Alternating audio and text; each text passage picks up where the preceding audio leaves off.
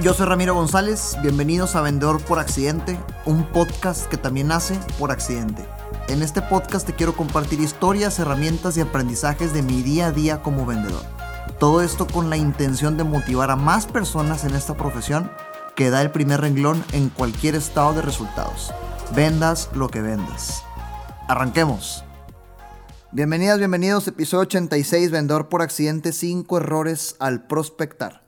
Hemos hablado mucho en este programa de qué hacer y qué no hacer en, distintos escenarios de venta. Pues ya son 85 episodios, 86 con este. Te he platicado desde el antes, durante y después, cuando te preguntan, cuando no te preguntan, cuando te enojas, cuando no te enojas y demás. Eh, eh, y conforme vamos avanzando el tiempo, pues son 86 semanas al día de hoy pues obviamente va cambiando la manera en cómo conceptualizamos las cosas y mi forma en cómo te comparto también. Así que decidí englobar en este episodio los cinco primeros errores que se me vinieron a la mente que debes evitar al prospectar. Probablemente haya parte 2, parte 3, pero quise, quise enlistarte algo que seguramente está implícito en muchos otros episodios y dejártelo en este episodio número 86. Enlistaditos, como todo el contenido, ya lo sabes, te planteo el problema, un poquito de explicación y luego la solución. Habrás notado que esa es la estructura de casi todos los episodios de este podcast, problema, explicación y solución. Así que arranquemos. Probablemente es un episodio rápido. Eso digo siempre o eso pienso siempre de todos y me arranco platicando en algún punto que me gancho, me acuerdo de una historia. Pero pues es lo rico de vendedor por accidente. Iniciamos con los cinco errores al prospectar. Número uno, no investigar. Y por favor, es lógico, yo creo que muchas personas lo dicen, pero por tanto que todos lo dicen, lo damos por hecho y se nos va lo simple y sencillo que puede ser prospectar si hacemos una investigación correcta, pero quiero hacer un doble clic para que no caigas en un error que se puede derivar de este error. Conozco infinidad de vendedoras y vendedores que prospectar para ellos cuenta el meterse a internet y meterse mediodía investigando a quién le van a hablar. Por favor, no seas absurda no es absurdo. Prospectar se trata de ejecutar, ¿ok? De ejecutar. Un poquito de investigación, obviamente, pero la única forma en la que te puedes equivocar prospectando es no haciéndolo. Así que que no se te vaya el día investigando, ¿ok? No te estoy diciendo eso, menos mitad del día, mucho menos medio día, un día completo, no. Es absurdo pensar que eso es efectivo. Cuando me refiero a investigar, tenemos que tener en claro que la tecnología es igual a no tener que prospectar en cero. Con la tecnología hoy tenemos la igualdad o es equivalente a no tener que prospectar en frío al 100%, no tener que prospectar desde cero. Por favor, ahí tenemos LinkedIn. Si te toca vender a industria y o estás casando a alguien en particular, en LinkedIn puedes encontrar el nombre de la persona, con quien trabaja, puedes ver si alguien que tú tienes ya en tu red lo tiene, puedes encontrar bastante hasta correos y teléfonos. ¿Ok? Aprendamos a usar bien.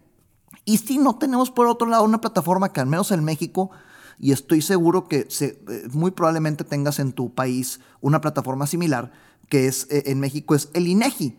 El INEGI es un portal que te da temas de densidad en, la población y si le das clic a los, lugares correctos, te, desglosa las empresas, las industrias, teléfonos, contactos y también probablemente te agarre un poquito cerca de zonas eh, si te toca venderle al consumidor final haz lo posible por no empezar tu prospección en ceros. Si de plano es imposible obtener que el teléfono, que el correo, que demás, mínimo, oye, ¿qué problemas son los que tienen las zonas? Tú una investigación de mercado, pero no te metas todo el día investigando. Prospectar se trata de ejecutar, ¿ok?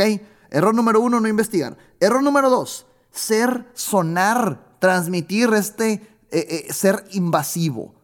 Ok, el error número dos es ser invasivo o invasiva.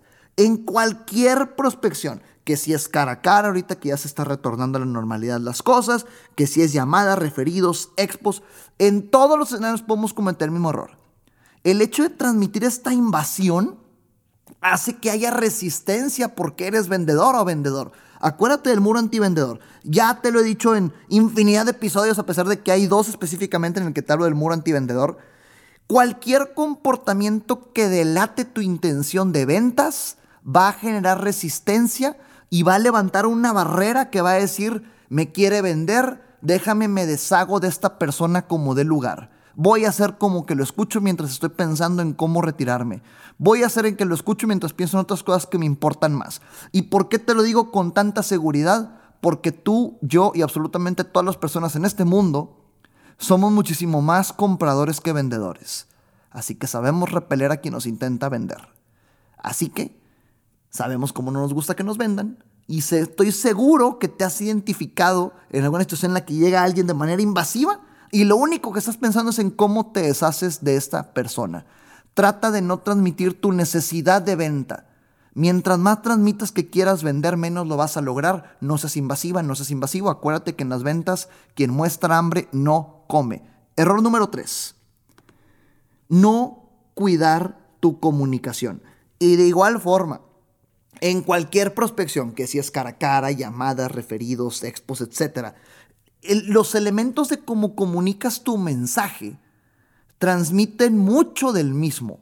Ten en mente que las palabras, es decir, lo que dices, solo significa el 7% del mensaje.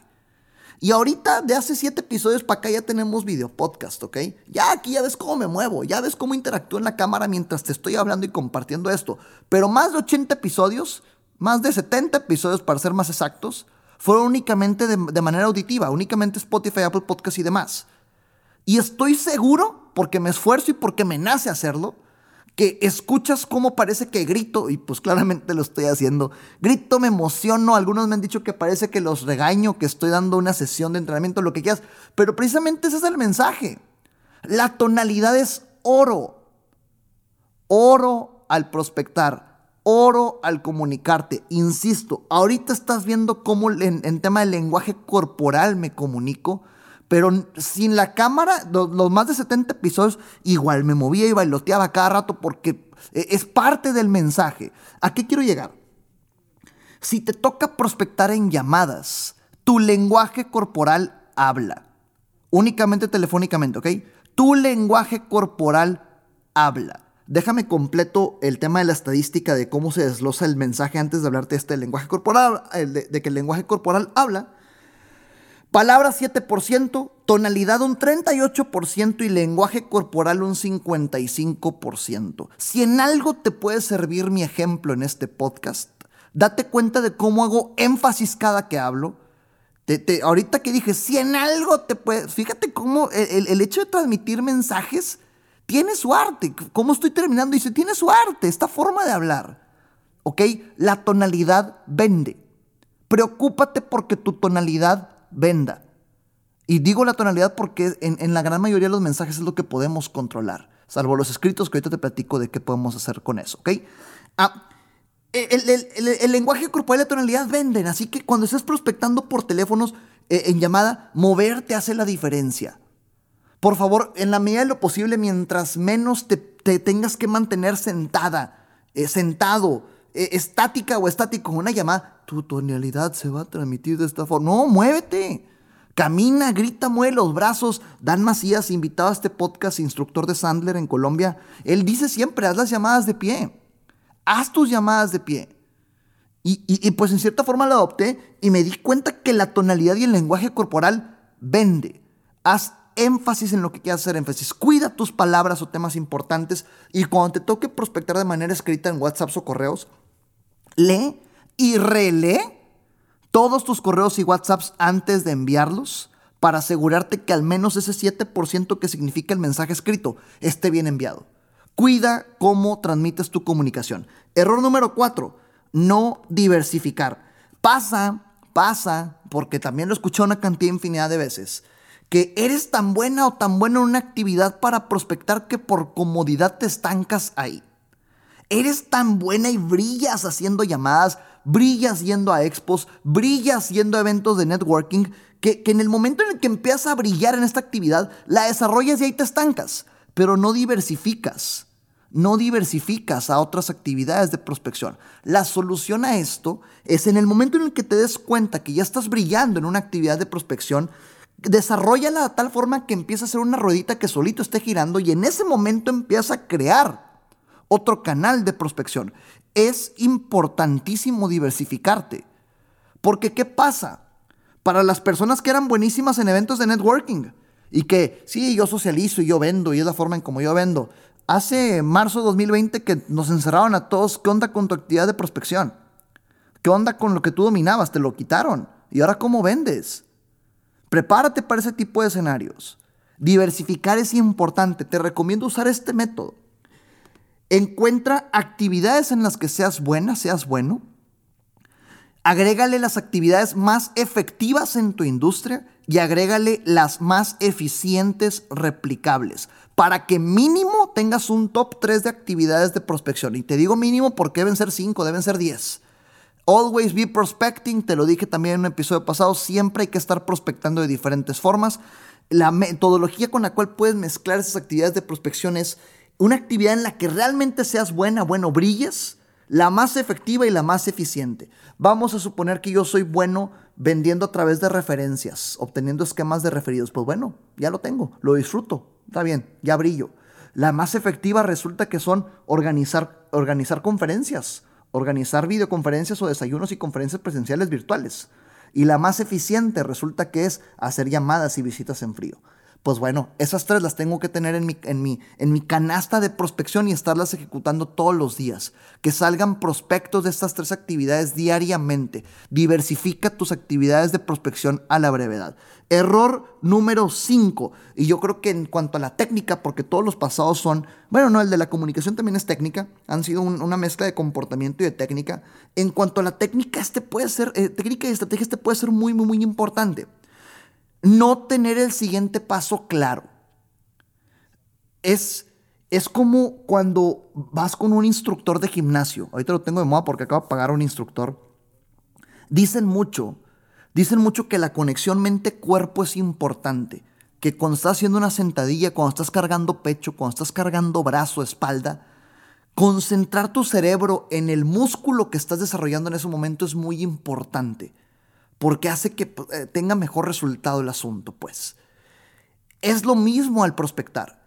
Si tú estás prospectando como un robot en automático, sin una misión, sin una intención, una llamada más y ahí queda. Tienes que estar conectada, conectado en el único objetivo que tienes en este primer ejercicio de prospección, que es llegar al segundo. Error número 5, no tener claro el siguiente paso. El único objetivo de tu primera interacción es llegar a la segunda interacción. Llámale que si primer llamada llegara a la segunda, llegara al segundo correo, llegara al segundo WhatsApp, lo que quiera. Acuérdate del, episodio en que te hablo de la escalera de las ventas.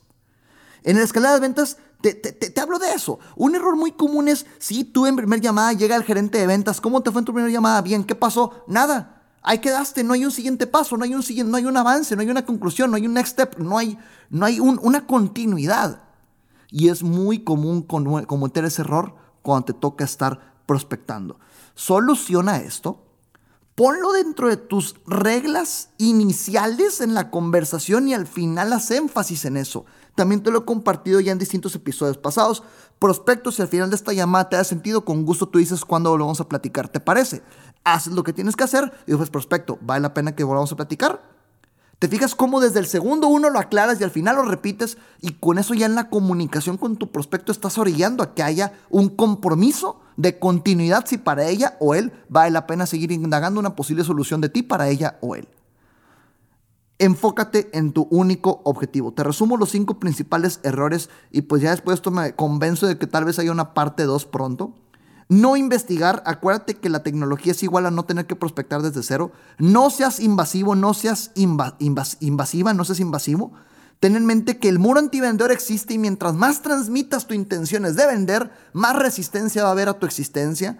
Número 3, cuida tu comunicación o el error es no cuidar tu comunicación. 55% del mensaje es el lenguaje corporal, 38% la tonalidad y 7% las palabras. Y en las llamadas, el lenguaje corporal y la tonalidad venden. No diversificar, acuérdate, agárrate en la que más brilles, la que más efectiva y la que más eficiente en tu negocio y no tener el siguiente paso claro. Enfócate en tu único objetivo. Cinco errores al prospectar, episodio número 86 de Vendedor por Accidente.